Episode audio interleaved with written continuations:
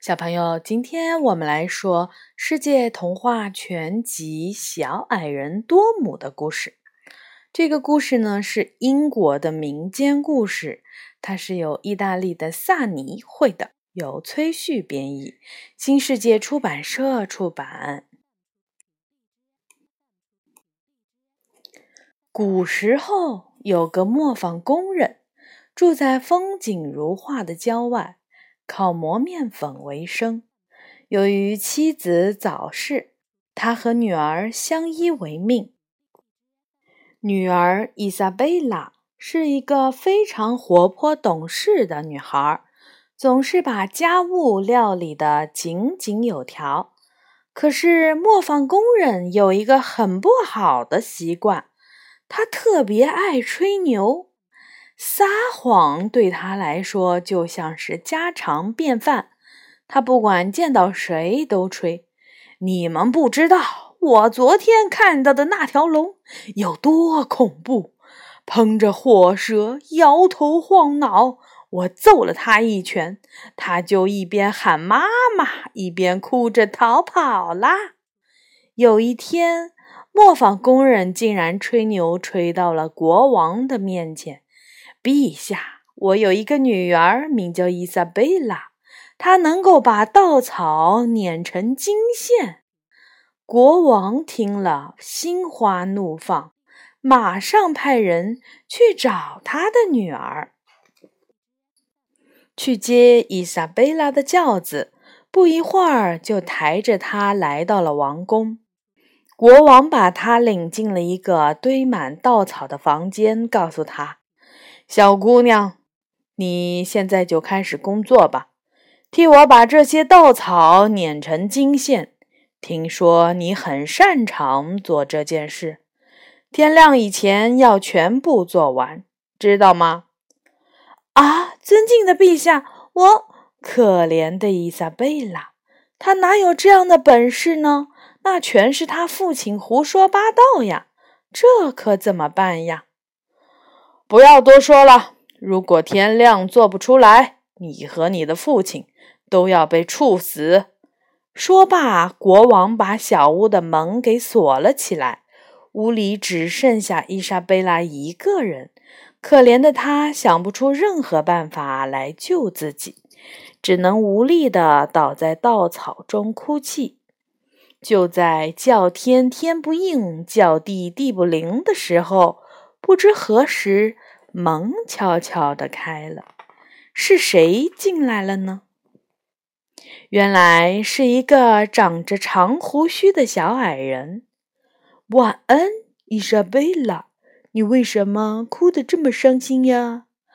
唉，国王让我一夜之间把这些稻草碾成金线，别说是一晚上，就是一辈子，我也做不出来呀。小矮人看着伊莎贝拉那愁眉苦脸的样子，就说：“你不会，但我会呀。这对我来说太简单了。”啊，真的吗？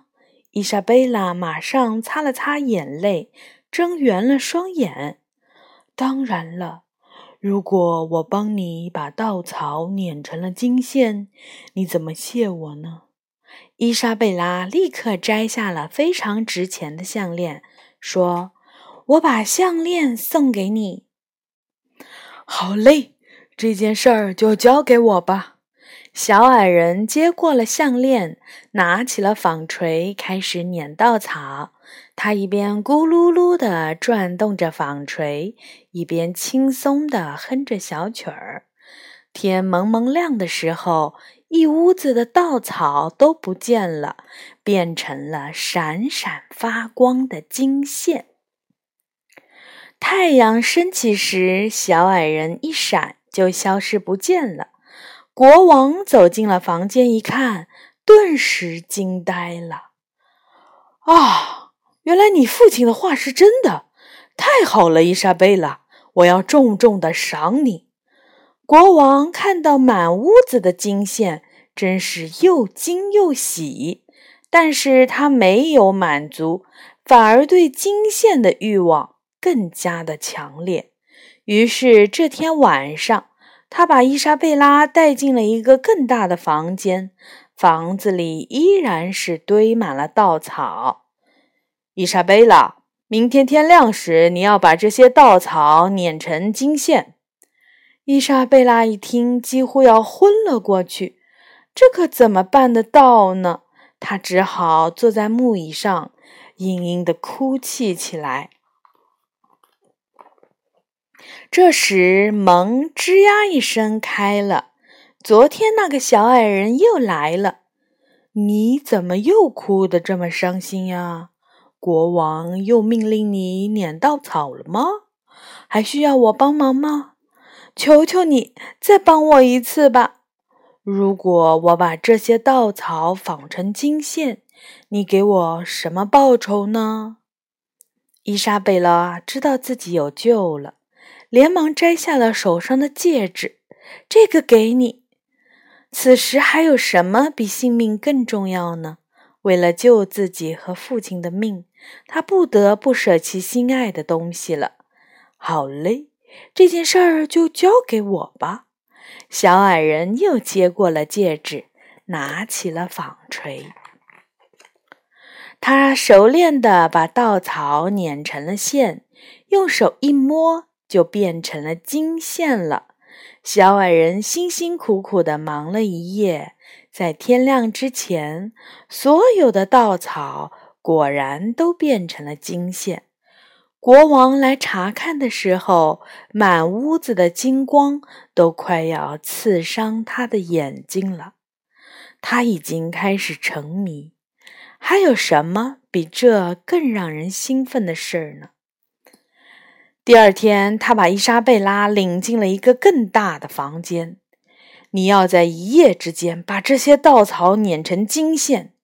如果这次的任务你也能完成，我就让你做我的妻子，成为王后。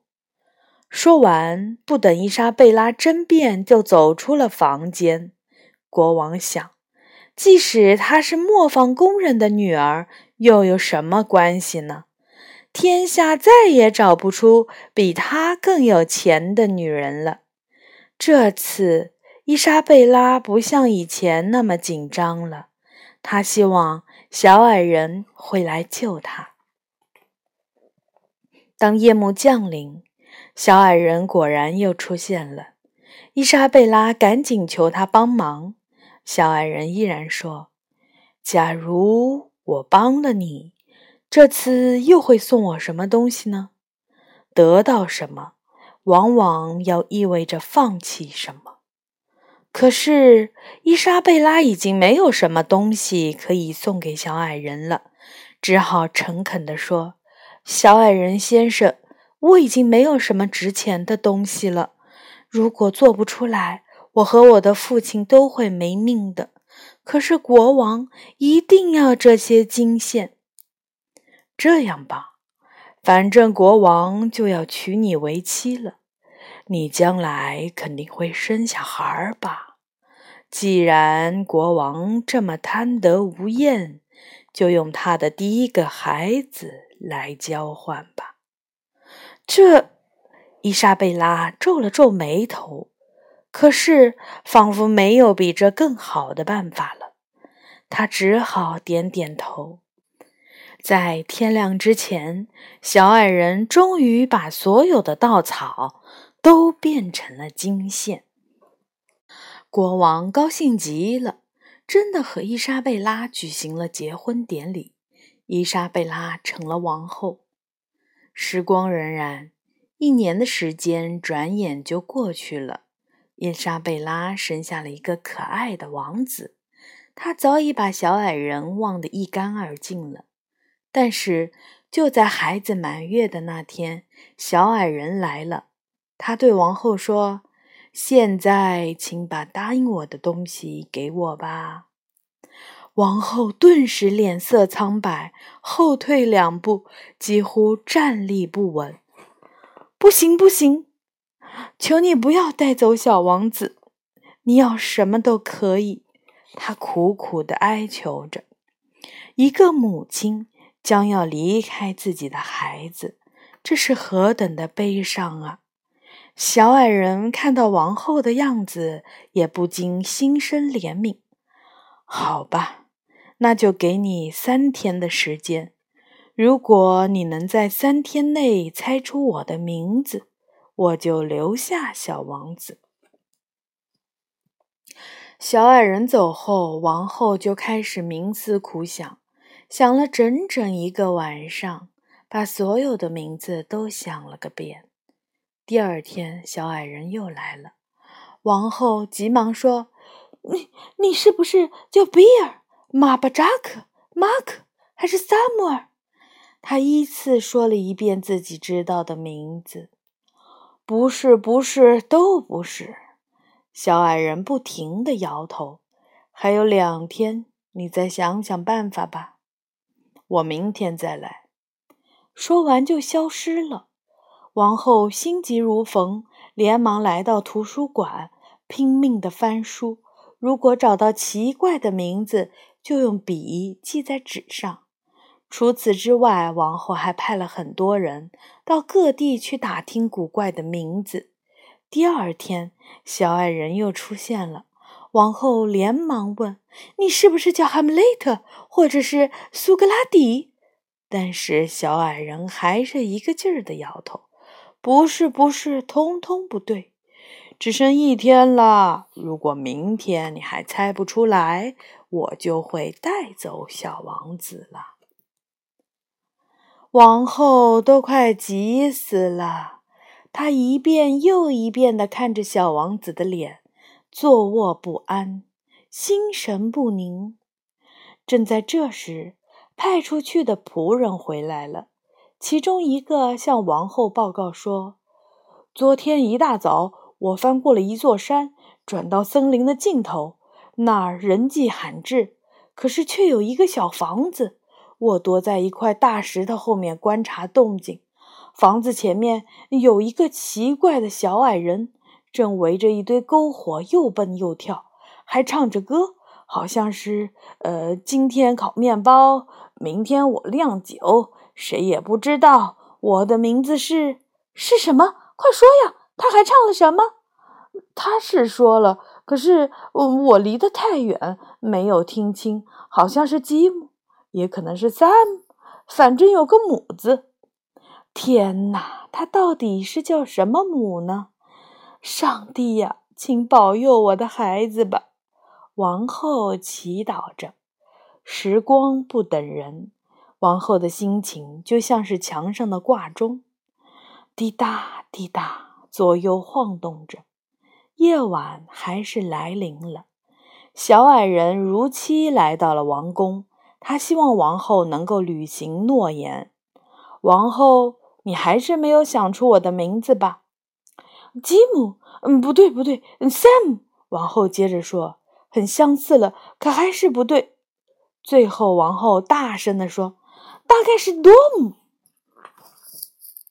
一定是上帝告诉你的。小矮人吓了一跳。你不可能猜得到，除了上帝，没有人能猜到我的名字。小矮人好失望，气得直跺脚，把脚都弄疼了。然后一转眼就不见了。他哪知道？一个做母亲的心该有多坚定呀！故事到这里结束啦，晚安。